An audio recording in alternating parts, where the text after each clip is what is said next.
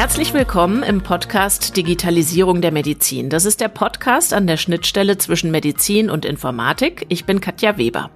In der letzten Ausgabe habe ich mit einer Mathematikerin gesprochen, die in Jena am Institut für medizinische Statistik, Informatik und Datenwissenschaften Computational Neuroscience betreibt, die also mit den Daten arbeitet, die unser Körper oder unser Hirn in dem Fall als Biosignale produziert. Das soll dann langfristig helfen bei der Behandlung von Menschen mit Epilepsie oder beispielsweise multipler Sklerose. Heute will ich hier nochmal im Podcast die Forschung selbst genauer in den Fokus nehmen, also die Forschung, die diesem Nutzen vorgelagert ist. Denn all diese Daten dieser Biosignale zusammen mit den Behandlungsdaten aus individuellen Krankenakten, die so tagtäglich anfallen im klinischen Bereich, die werden erstmal in Ordnung gebracht, beforscht und in Studien ausgewertet, bevor sie dann eben praktischen Nutzen überhaupt bringen können in der Behandlung. Diese Daten müssen, vielleicht auch gemeinsam mit ganz anderen Datensätzen, zum Sprechen gebracht werden. Dafür gibt's im Rahmen der Medizininformatik-Initiative deutschlandweit an knapp 30 Universitätskliniken zwischen Greifswald und Freiburg, Aachen und Dresden sogenannte Datenintegrationszentren, abgekürzt DITS, und um die Arbeit dieser Datenintegrationszentren am Datenberg geht's heute bei uns. Und ich kann euch zwei Frauen vorstellen, die in unterschiedlichen Funktionen arbeiten, auch zusammenarbeiten für das Datenintegrationszentrum Jena. Zum einen Claudia Fischer. Sie hat Medizintechnik studiert auf Diplom und koordiniert am Jena DITS die verschiedenen Projekte und Aufgaben. Und sie ist auch ganz konkret mit der Arbeit an den Daten beschäftigt, von der Vorverarbeitung bis hin zur Publikation der Ergebnisse der jeweiligen Studien. Willkommen, Claudia. Hallo. Grüße nach Jena. Und zum anderen Loan van Vogtmann, die hat sich dermal einst zur Ergotherapeutin ausbilden lassen, aber irgendwie muss sich dann bei ihr der Wunsch eingestellt haben, eine andere Art von Arbeit im gesundheitlichen oder medizinischen Sektor zu leisten. Und sie hat Medizintechnik studiert. Wieso und weshalb, das klären wir noch. Jetzt ist sie jedenfalls Qualitätsmanagerin am Datenintegrationszentrum Jena. Herzlich willkommen, Loan. Hallo. Und ich erreiche euch beide in Jena, ne? Ihr sitzt wahrscheinlich Wand an Wand. Genau. Genau, richtig. Jetzt hören uns ja hier Menschen zu, die sich vielleicht auch in eurem Arbeitsbereich tummeln, aber wir wollen ja auch die einladen und vielleicht auch neugierig machen, die da noch nicht so knietief drinstecken in der Medizininformatik-Initiative, die sich vielleicht so latent fürs Thema interessieren oder denken, ja, eine berufliche Zukunft in dem Bereich könnte was für mich sein. Deshalb würde ich dich, Luan, gern erstmal fragen, also ganz blöd gefragt, was ist ein DITS denn überhaupt und was soll's? Stelle ich mir das richtig vor oder übersetze ich das richtig als so eine Art Bibliothek für Gesundheitsdaten? Ja, das Datenintegrationszentrum hat ja folgendes Ziel in der Medizininformatik-Initiative und zwar soll es die Bereiche der Versorgung, also der Patientenversorgung und den Bereich der Forschung, die sind ja mitten noch äh, sehr stark getrennt voneinander, soll es enger zusammenbringen. Und zwar haben wir jetzt äh, momentan momentan noch diesen Bereich der Forschung. Der ist noch sehr stark abgegrenzt von der Versorgung. Das heißt, man möchte diese Bereiche zusammenbringen und man möchte diese Daten, die im Krankenhaus anfallen, auch nutzen. Dafür ist das Datenintegrationszentrum da, dass wir diese Daten nutzbar machen, aufbereiten, strukturieren und dann für die Forschung bereitstellen. Mhm. Jetzt, äh, Claudia hat das Loan gerade so for, äh, formuliert, das DITS sitzt genau dazwischen, also zwischen den universitären klinischen Bereichen, in denen ganz konkret Menschen versorgt und behandelt werden, und der Forschung. Ihr seid so eine Art, ihr habt so eine Art Schnittstellenkompetenz.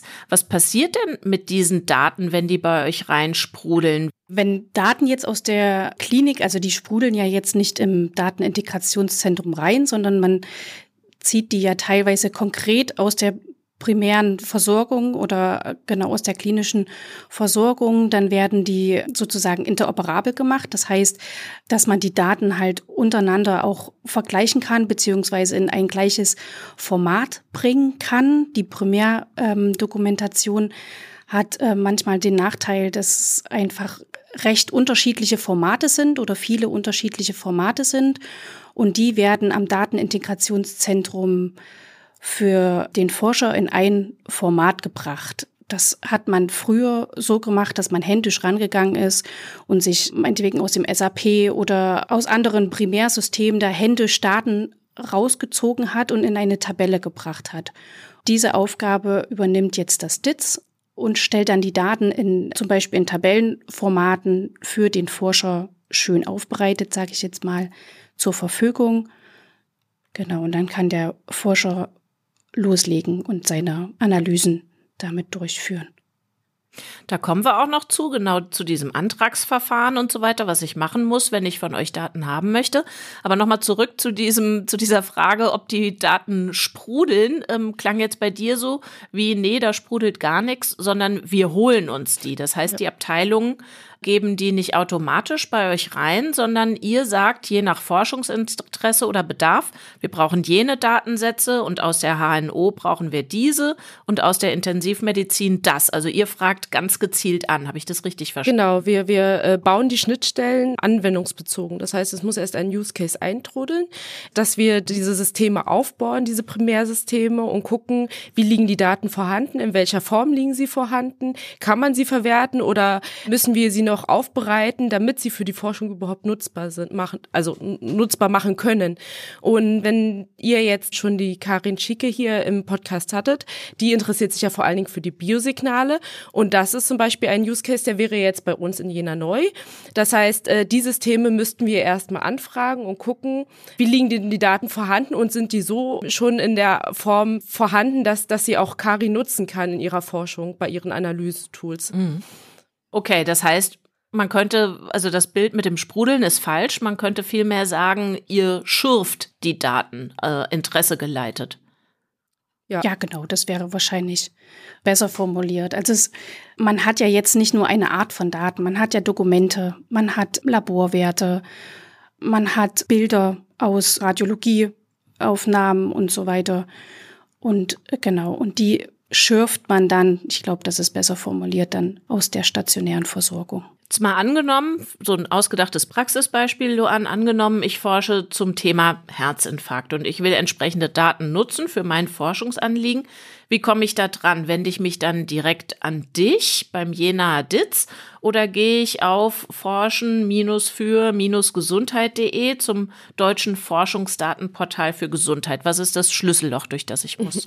Es kommt drauf an, wo du sitzt. Also, wenn du jetzt hier am Klinikum bist, dann bei uns in Jena, am Universitätsklinikum Jena, dann ist der Zugang relativ einfach. Wir, wir sind gerade dabei, im Rahmen der Aufbau- und Vernetzungsphase uns hier auch im Intranet am Klinikum Publikum so zu präsentieren, dass es recht simpel für, für die Antragstellenden sind, auf uns zuzukommen.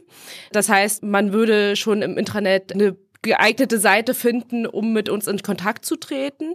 Ansonsten, wenn Sie jetzt ein externer Forscher sind, dann würden Sie wahrscheinlich über das FTPG, also nicht die Partei, sondern äh, ein Forschungsdatenportal für Gesundheit gehen und dort Ihre Anfrage stellen. Also da gibt es dann auch die Möglichkeiten, je nach, nach Use Case und nach Fragestellung, die Sie haben, wird mhm. es dann, also es ist noch am Aufbau, muss man dazu sagen, diese Plattform oder dieses Portal. Aber dann könnten Sie dahergehen und Ihre Anfragen zusammenklickern, sag ich jetzt mal so, und äh, dort erstmalig eine Machbarkeitsanfrage stellen und das würde dann über die Datenintegrationszentren in Deutschland laufen und dann würden sie eine Zahl zurückbekommen und wüssten dann mit der Zahl meinetwegen 15 oder eine andere Zahl und dann würden sie dann wissen, okay, reicht mir der Patientenstamm dort aus an, an Datenintegrationszentrum Jena, um mit denen ein Forschungsprojekt zu starten oder nicht?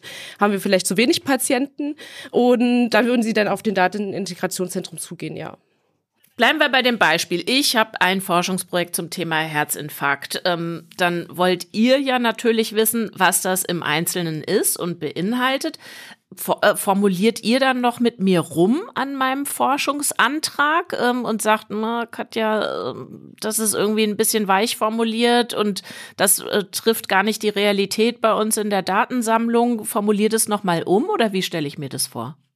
Es gibt dafür vorgefertigte Nutzungsanträge, die wurden in der Medizininformatik-Initiative ähm, entwickelt. Die beinhalten bestimmte Rahmenbedingungen, die erfüllt sein müssen, um Daten zu liefern oder mit diesen Daten zu arbeiten. Das sind bestimmte Rechtsgrundlagen, die abgeklopft werden. Das sind datenschutzrelevante Aspekte, das sind ethische Aspekte zum Beispiel.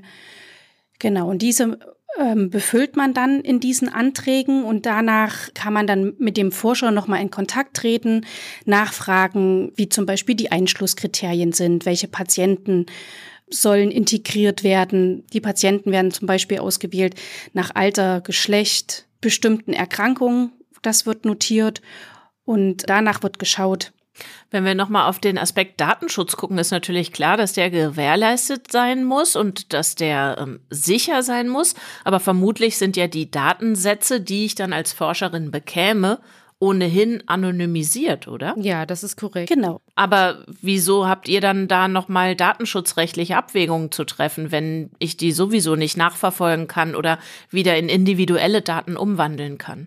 Also es muss ja geklärt sein, ob man mit diesen Daten forschen kann. Dafür gibt es zum Beispiel auch den Broad Consent, der in der Medizin-Informatik-Initiative entwickelt wurde. Das ist eine breite Einwilligung für Patienten, die dann praktisch dazu einwilligen, ihre Daten für die Forschung zur Verfügung zu stellen.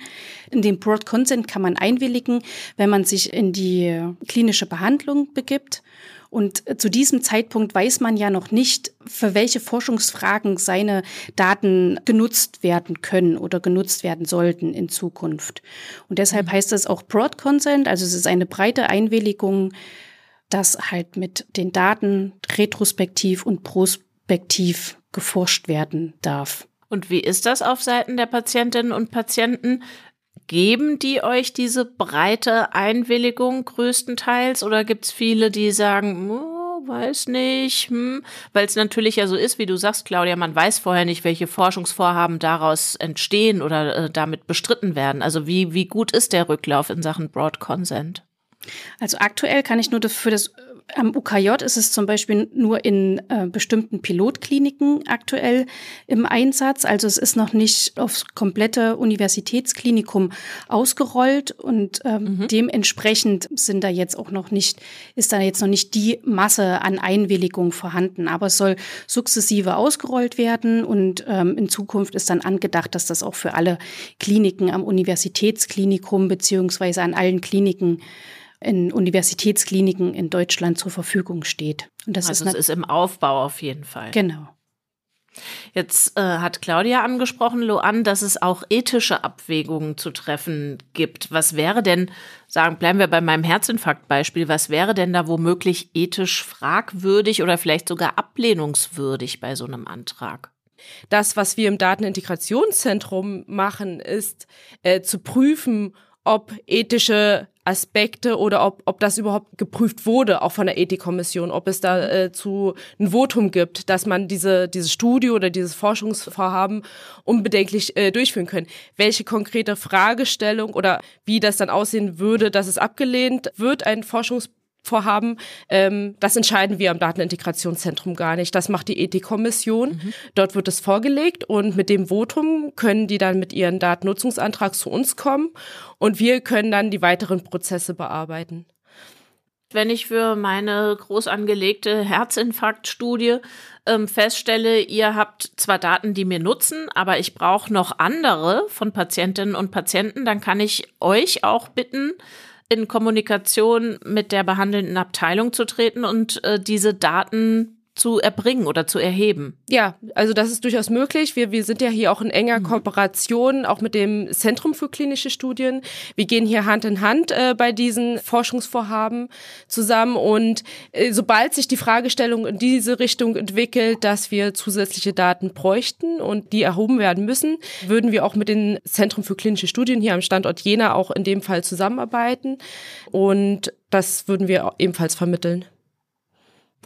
Mm, jetzt ist ja euer Datenintegrationszentrum in Jena Teil des Smith-Konsortium und da gibt's zwei klinische Anwendungsfälle aus der Intensiv- und der Infektionsmedizin, die untersucht werden. Jetzt kommt noch eine Abkürzung, ASIC. Da geht's um die algorithmische Überwachung in der Intensivversorgung. Da geht's drum, drohendes akutes Lungenversagen frühzeitig zu erkennen und zu verhindern in der Intensivversorgung. Und bei HELP geht's um zielgerichtete Antibiotika Antibiotikatherapie in der Infektionsmedizin, damit logisch bakterielle Infektionen zielgerichtet bekämpft werden und nicht mit der Gießkanne. Ähm, kannst du mir, Claudia, sagen, nochmal genauer erklären, wie eure Daten zu diesen Anwendungsfällen, zu dieser Forschung beitragen? Im Use Case ASIC sieht es so aus, dass eine äh, mobile App auf direkt in den klinischen Alltag oder in den klinischen Betrieb integriert wurde. Diese App erhält Daten, die in der Primärversorgung aufgezeichnet werden und entwickelt leitliniengerechte Entscheidungen für den Arzt. Das heißt, sobald einer dieser Werte oder sobald diese Werte in spezielle Bereiche kommen, steigt die Wahrscheinlichkeit für ein ARDS. Der Arzt wird also gewarnt. Also dieses akute Lungenversagen. Genau, dieses ähm, akute Lungenversagen. Dann wird der Arzt gewarnt und ihm wird halt gesagt, schau dir diesen Patienten nochmal genauer an. Der hat eventuell oder entwickelt eventuell ein RADS, was auch ein, eventuell einen schweren Verlauf haben könnte. Und im Use Case Help ist es so, dass Best Practice Empfehlungen umgesetzt wurden, um schnelle oder schnelle Behandlung von äh, Staphylokokken Blutstrominfektionen zu behandeln. Dazu werden zum Beispiel Labordaten oder Mikrobiologiebefunde und äh, Bildgebung aus der Primärdokumentation gesammelt und über dieses Entscheidungsunterstützungssystem, das gibt dann Empfehlungen, wie man mit diesem Patienten umgehen soll oder wie man diesen Patienten behandelt, immer im Hintergrund, dass das Antibiotika halt nicht breit rausgeschmissen werden soll, wie du das formuliert hast, sondern dass da zielgerichtet Antibiotika eingesetzt werden soll. Okay, also beides äh, tatsächlich schon praktische Anwendungsfälle. Jetzt noch mal einen Schritt zurückgetreten. Wir haben es ja schon gesagt, es gibt knapp 30 Datenintegrationszentren deutschlandweit.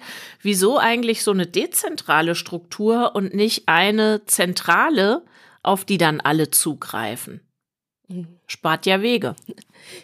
Ja, äh, das ist eine gute Frage. Das, das liegt eher mit der Strategie und mit der äh, Infrastruktur der einzelnen Kliniken zusammen. Ne? Das Datenintegrationszentrum an sich, es gab hier jetzt kein Leitfaden im Sinne, ihr müsst das Datenintegrationszentrum extern neben dem Klinikum aufbauen oder intern und wenn intern, in welcher Struktur. Das heißt, es wurde jedem Uniklinikum überlassen, nutzt die Strukturen, die schon da sind und da, wo es am besten reinpasst, dort, dort wird es letztendlich unterschiedlich aufgebaut, wenn man das jetzt so einfach runterbrechen will. Das heißt, wenn man sich die 29 Datenintegrationszentren in Deutschland anguckt, sind sie in ihrer Aufbau und ihrer Strategie im Klinikum unterschiedlich verwurzelt. Beispielsweise gibt es an einigen Unikliniken schon eine IT-Forschungsinfrastruktur. Das haben wir in Jena beispielsweise nicht, aber wir sind angegliedert mit unserem Datenintegrationszentrum im Bereich der Informationstechnologie hier am Standort. Aber eine eigene Forschungsstruktur haben wir hier jetzt für die IT noch nicht. Das heißt, da sind natürlich andere Prozesse und andere ähm, Strukturen gefragt, als wo es eine Forschungs-IT beispielsweise schon gibt. Wie viel habt ihr denn zu tun mit den Kolleginnen und Kollegen an den anderen Standorten? Gibt es da einen regen täglichen Austausch oder ist das dann doch eher seltener, dass ihr mit den Menschen in Greifswald oder Freiburg irgendwas zu bequatschen habt? Na, ein, ein sehr reger Austausch, weil wir daran denken müssen, dass wir uns noch in der Aufbau- und Vernetzungsphase befinden. Das heißt, es gibt noch recht viele übergeordnete Aufgaben und äh, Fragestellungen, die wir zusammen bearbeiten müssen. Sonst würde sowas wie eine Patienteneinwilligung oder ein gemeinsames Vertragswesen ähm, nicht geben. Das sind ja alles Strukturen und da wird es auch weiterhin noch Strukturen geben, die gemeinsam erbaut und aufgebaut werden müssen, ohne dass wir genau unterschiedliche ähm, Dokumente und Werke in jedem, in jedem Bundesland haben. Das wollen wir ja auch nicht. Mhm. Also das heißt, ihr arbeitet noch alle an allen Standorten an der Harmonisierung ja. und an der Vereinheitlichung eurer Arbeitswege und Kommunikationswege. Mhm. Jetzt seid ihr ja beide nicht nur hier im Gespräch mit mir zusammen, sondern ihr arbeitet auch zusammen an jeweiligen Anträgen oder Datennutzungsprojekten. Es gibt ähm, ein Beispiel, das würde ich gerne noch mal rausgreifen aus der Praxis. Da geht es um Machine Learning im Hinblick auf Nierenkrankheiten und Diabetes, also um das schneller zu erkennen. Vielleicht könnt ihr mir da noch mal erklären ähm, eure beiden unterschiedlichen Arbeitsbereiche. Wie läuft das ab und wo und wie arbeitet ihr da zusammen?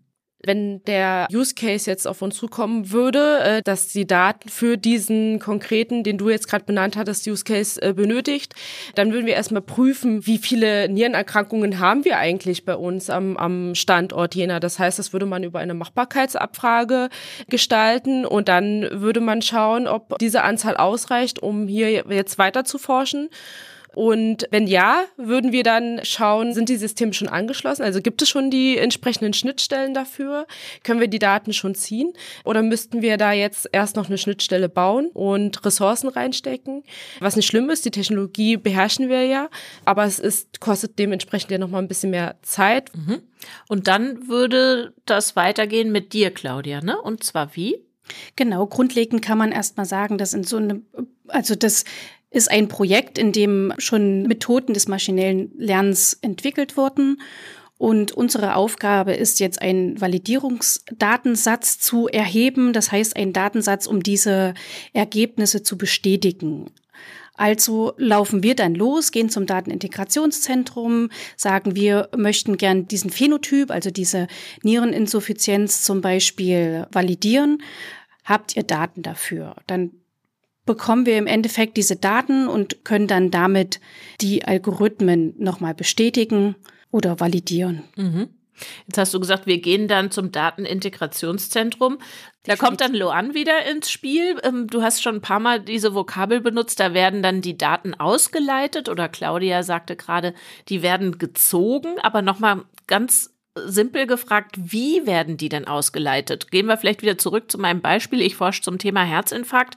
Was kriege ich dann von euch in die Hand oder auf den Bildschirm? Excel-Tabellen oder wie stelle ich mir das vor? Wenn, wenn der, der Forscher jetzt eine Excel-Tabelle haben will, dann würde er auch eine Excel-Tabelle bekommen. Ansonsten würde er jetzt bei uns Fire-Ressourcen beispielsweise bekommen, mit denen der dann weiter in seine Analyse mit einbeziehen kann und äh, dort seine Algorithmen laufen lassen kann. Aber ansonsten, ja, würde er auch konkrete Values äh, zurückbekommen, die er braucht für die Analyse wiederum. Mhm. Da muss ich noch mal einmal äh, reingehen und fragen, Fire, ähm, das ist die, ich sag sag's mal in meinen Worten, Programmiersprache, in der ihr diese Daten speichert und ablegt, ne? Das ist ein Datenformat, da liegen die Daten sozusagen in einer Baumstruktur vor.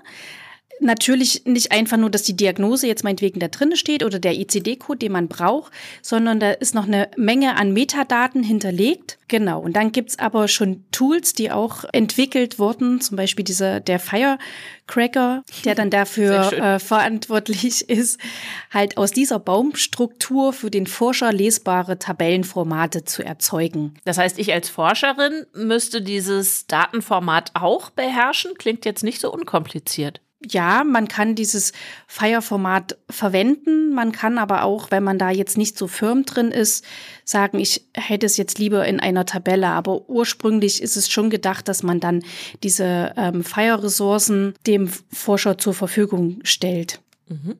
Okay, dann ist das, äh, dann ist jetzt mein Antrag bei euch genehmigt worden. Ihr habt mir die Daten ausgeleitet zu meinem Aspekt, den ich im Hinblick auf Herzinfarktpatienten untersuchen möchte und ich habe da was entdeckt, daraus möchte ich ein Medizinprodukt machen, sagen wir eine App oder eine Software, irgend sowas. Könnt ihr mir dabei auch weiterhelfen oder ist das dann wieder eine andere Baustelle? Mm, wir können zumindest dahingehend beraten. Äh, die, die Fragestellung ist ja, wenn, wenn du jetzt eine App daraus basteln willst und das Ganze ist ja eigentlich genau dieser Link, den man erreichen will. Man möchte nicht nur diese Versorgungsdaten im Datenintegrationszentrum ausleiten und für die Forschung bereitstellen, sondern man möchte auch diesen Benefit unter Umständen, dass die Daten oder die Ergebnisse in irgendeiner Form wieder in die Versorgung reinspielen. Das könnte beispielsweise eine App-Anwendung sein, wenn man direkt die Daten ausleitet und dann ein Entscheidungsunterstützungssystem drunter laufen lässt, also was du dann entwickelt hast in deiner mhm. Forschung. Und dann würdest du sagen, okay, okay, und das soll jetzt wieder direkt zum Arzt zurückgespielt werden, damit er informiert wird, okay, jetzt hier der Patient, da ist gerade was kritisch, das habe ich ausgeleitet und meine App hat es verwaltet und kann jetzt dementsprechend warnen. Das geht derzeit nicht ohne weiteres. Also durch die äh, Medizinprodukteverordnung sind da ein paar Richtlinien, die man berücksichtigen muss und ähm, sollte. Und die Sachen sind in, in der Form vom Datenintegrationszentrum noch nicht sichergestellt, beziehungsweise müssten noch etabliert werden werden, um genau diese Prozesskette, dieses Rückwärtslaufen wieder in die Versorgung, das müsste man dann noch nachziehen dementsprechend. Wir haben jetzt erstmal den ersten mhm. Weg zur Forschung. Damit kann man schon recht viel machen. Wenn man eine App-Anbindung jetzt äh, in der Form langfristig haben will, dann müsste man dort noch weitere Prozesse beachten. Jetzt würde ich mit euch beiden gern noch über euren jeweiligen Werdegang sprechen. Das finde ich auch immer recht spannend in eurer Branche. Claudia, bei dir war es so, du hast Medizintechnik studiert und da frage ich mich, mit welcher Motivation? Also wie bist du überhaupt drauf gekommen, dieses Studienfach gibt es und das ist was, was mich anpiept? Ja, ursprünglich wusste ich eigentlich in meiner Abiturzeit nur, dass ich irgendwas in die Richtung Medizin oder Biologie und, und so weiter studieren möchte, weil ich, weil ich da sehr interessiert war und auch Mathe sehr gerne gemacht habe und ein reines Biologiestudium hat mich jetzt nicht angesprochen und deshalb habe ich gedacht, ich nehme noch eine technische oder einen technischen Aspekt dazu und bin dann auf den Studiengang Medizintechnik in Jena gestoßen, der mich dann sehr interessiert hat und so bin ich jetzt dann zur Medizintechnik gekommen. Tatsächlich, das finde ich total nachvollziehbar, ne? dass du vielleicht nach dem Abi sagst, Bio oder Medizin, das sind so klassische etablierte Studienfächer, jede mhm. und jeder weiß, dass es die gibt. Dann sagst du, ja, das mit Medizintechnik hat mich dann auch interessiert, noch dieser zweite Aspekt. Aber ich hätte zumindest zu meinen Studienzeiten gar nicht gewusst, dass es dieses Studienangebot gibt. Also war das dann Ergebnis von ausgiebiger Netzrecherche oder Studienberatung? Wie, wie bist du zu diesem Fach dann gekommen? Also ich hatte den glücklichen Umstand, dass ich jemanden kannte, die auch Medizintechnik studiert hat. Mit der habe ich mich dann auch unterhalten und genau, sie hat mir dann erzählt, was man so oder was die Fächer sind und deshalb fand ich diesen technischen Aspekt daran fand ich halt noch sehr interessant. Deshalb habe ich mich dann für die Medizintechnik entschieden. Und gab es dann so im Verlaufe des Studiums auch mal Sinnkrisen oder die ganze Zeit das Gefühl, ey, Jackpot, das ist genau das, was ich machen will? Ich glaube, die gibt's immer. ähm, okay. Medizintechnik ist, muss man sagen, auch äh, im Studium ein sehr breites Feld. Also man hat ein Blumenstrauß an Richtungen, die man im Nachgang einschlagen kann. Ja, am Anfang wusste ich, glaube auch noch gar nicht wirklich, in welche Richtung ich gehen möchte. Ich wusste nur, dass ich jetzt nicht den ganzen Tag auch an Geräten sitzen möchte und da dran rumschrauben möchte, was auch ein Einsatzgebiet der Medizintechnik ist. Genau, ich hatte dann nach meinem oder meine Diplomarbeit durfte ich in äh, der Signal- und Systemanalyse schreiben und da hat sich das eigentlich entwickelt, dass dass die Forschung oder die Arbeit mit, mit Daten und Projekten äh, für mich sehr interessant war. Mhm. Was daran hatte ich angemacht? Die Vielfältigkeit, ganz einfach. Es gibt so viele verschiedene Projekte und in der Wissenschaft ist einfach der Vorteil auch, man kann sich in viele Projekte einarbeiten und man hat mit vielen Themen zu tun. Man hat zum Beispiel in der klinischen Forschung mit Intensivdaten zu tun. Man hat mit Medikamenten zu tun. Man hat mit anderen Gebieten wie Chirurgie und also Daten aus den verschiedensten Kliniken zu tun. Und das ist einfach das Interessante. Auch denn wieder der Link zur Medizin, halt immer so ein bisschen diesen medizinischen Hintergrund dann wieder, um den Bogen dann zu schließen. Was man ja hört, ist, du arbeitest in einem sehr hochspezialisierten Bereich und im Grunde müsst ihr euch ja auch eure Wege erstmal selber legen, auf denen ihr da unterwegs seid. Also ihr arbeitet nicht in einem Bereich, wo alles fix und fertig ist und ihr bedient es nur noch, sondern das, was zu bedienen ist, entwickelt ihr auch gleichzeitig noch. Ne? Also ihr schraubt das Auto zusammen, während es fährt, so kommt es mir vor. Ist es manchmal nicht auch ein bisschen anstrengend oder ist genau das der Thrill? Das ist genau das, was, äh, was Spaß macht, dass man manchmal am Anfang überhaupt nicht weiß, was am Ende rauskommt. Also man kann natürlich eine Projektvorstellung haben oder eine Themenvorstellung und so in etwa die Richtung, wo man gehen könnte, aber was am Ende bei rauskommt, ist nicht immer das, was man sich am Anfang gedacht hat. Und genau das ist das Spannende, beziehungsweise geht man zwischendurch auch nochmal einen Umweg oder einen, einen anderen Weg oder testet andere Wege aus, um am Ende vielleicht dann doch an dem Ergebnis anzukommen, was man sich am Anfang gedacht hat. Aber genau, der Weg ist das Ziel und es ist nicht immer so, wie man sich das gedacht hat. Und das mhm. macht es auch spannend, weil man sich dann halt auch in verschiedene Themengebiete auch einarbeitet. Man lernt auch gewisse Analysemethoden, wie zum Beispiel das maschinelle Lernen auch irgendwann auf dem Weg kennen. Luan, bei dir ist ja die Making-of-Story eine andere. Du hast zwar auch Medizintechnik studiert, aber vorher eine Ausbildung zur Ergotherapeutin abgeschlossen, was ja dann doch, habe ich so gedacht, ein ganz anderer Zugang zu diesem Thema Gesundheit ist als Ergotherapeutin da hast du direkt eins zu eins mit dem Patienten und der Patientin zu tun und hilfst dabei, deren Beschwerden zu lindern oder vielleicht auch zu heilen, ganz konkret, also bei der einzelnen Person. Und als medizintechnische Informatikerin oder Datenwissenschaftlerin wird's dann ja doch eher abstrakt. Also den Einzelnen siehst du ja nicht bei deiner täglichen Arbeit. Woher kam denn diese Kehrtwende? Also was hast du vielleicht in der Ergotherapie gesucht und nicht gefunden und wieso dann noch dieses Studium hinterher? Wahrscheinlich genau der umgedrehte Grund als bei Claudia und auch bei Karim, wie ich das gehört habe im Podcast. Ich war nicht so gut in Mathe und ich wollte es mir einfach tatsächlich selber beweisen und habe mir ein Studium rausgesucht, was aber nicht medizinfremd ist. Also ich wollte schon in, in dieser Richtung bleiben, in dieser Sparte und nicht was komplett anderes anfangen in Naturwissenschaften. Und deswegen ist es Medizintechnik ge äh, geworden und ich konnte dieses Studium insofern gelassen angehen, weil ich immer dieses Fallback hatte hatte, okay, du hast ja schon deine Ausbildung und die sichert mhm. dir das ja schon und aber dann im Studium hat sich dann die Leidenschaft eher dazu entwickelt, dann auch am Computer und mit den Daten zu arbeiten. Das, das, das, das kannte ich vorher nicht und ich wusste auch nicht, dass mich das erwartet. Das kam dann erst noch. Das heißt, du hast dir eigentlich gezielt so ein dickes Brett gesucht. Also das, wo du gar nicht so von Natur aus schon immer dachtest, bin ich eh super drin. Genau. Also ich wollte nicht irgendwann dastehen im Leben und mir denken, okay, dem Thema bist du immer aus dem Weg gegangen. Okay, Mission accomplished. Vermisst du denn die Arbeit am Individuum, also dieses Berufsleben, was du vorher hattest? Weil äh, jetzt begegnen dir die Menschen eher so als Datensatz.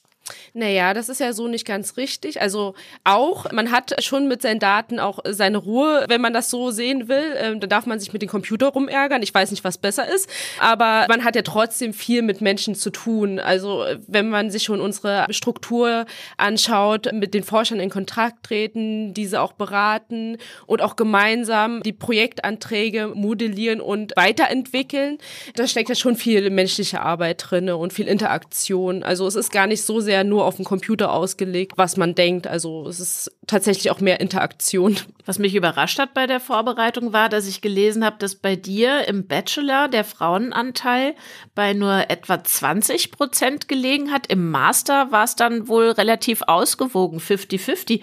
Hast du dafür eine Erklärung? Ich habe keine gefunden. Tatsächlich war es so, dass, dass die Frauen, mit denen ich angefangen habe zu studieren im Bachelor, wahrscheinlich ein stärkeres Durchhaltevermögen hatten. Am Ende war es recht ausgewogen. Wir haben mit äh, 100 Leuten ungefähr angefangen zu studieren. Davon haben nur 40 den Bachelor tatsächlich abgeschlossen und die, die alle abgesprungen sind, waren tatsächlich eher Männer gewesen. Dann war es, dass es im Master recht ausgewogen war. Also die, die mhm. haben dann auch weitergemacht, die Frauen. Wie ist es bei euch im beruflichen Alltag, auch wenn ihr, du hast ja gesagt, äh, viel Austausch habt mit den Kolleginnen und Kollegen am anderen Standort? Würdet ihr sagen, das ist ein ausgewogenes Geschlechterverhältnis, vielleicht auch was Leitungspositionen betrifft oder eher nicht? Wie ist da so eure Wahrnehmung? Also ich finde jetzt gerade bei uns in den Konsortium ist es recht ausgewogen, würde ich jetzt mal sagen. Ja, also ich denke, es ist, es ist immer mehr im Kommen. Also wir, wir haben auch in den DITZ-Leiterrollen, also äh, DITZ-Leiterinnen im Konsortium einige vertreten, also auch in den Führungspositionen. Gerade die Projektkoordination ist meist auch mit Frauen besetzt, die die Projekte koordinieren und leiten und managen. Wo es wahrscheinlich eher noch nicht ganz ausgewogen ist, ist eher im informatischen Bereich. Das heißt, die Fachinformatikerinnen sind jetzt noch nicht so häufig vertreten, gibt es immer wieder, aber da würde ich jetzt nicht sagen, dass wir einen Ausgleich haben. Jetzt arbeiten ja in der Medizininformatik, das habe ich auch hier im Laufe des Podcasts gelernt, sehr viele, sehr unterschiedliche Disziplinen zusammen. Wenn jetzt irgendjemand uns zugehört hat und denkt, okay, ich könnte mir vorstellen, in diesen Bereich zu gehen, Gibt es eine Empfehlung von euch, welchen Weg ich dann einschlagen sollte? Ähm, Ausbildungsweg oder Studienweg oder vielleicht auch noch ganz andere Zugänge? Also wenn, wenn jetzt jemand schon Fachinformatik studiert hat, äh, nicht studiert, diese Ausbildung gemacht hat, es gibt ja den Fachinformatiker, dann können die Leute direkt zu uns kommen. Wir haben äh, einen ziemlich guten Qualifizierungskonzept etabliert, nicht nur im Konsortium, sondern auch hier am Standort. Das heißt, wir haben Mittel und Wege, die Leute ähm, zu schulen und weiterzubilden für den Betrieb in der Medizin und hier im Gesundheitswesen.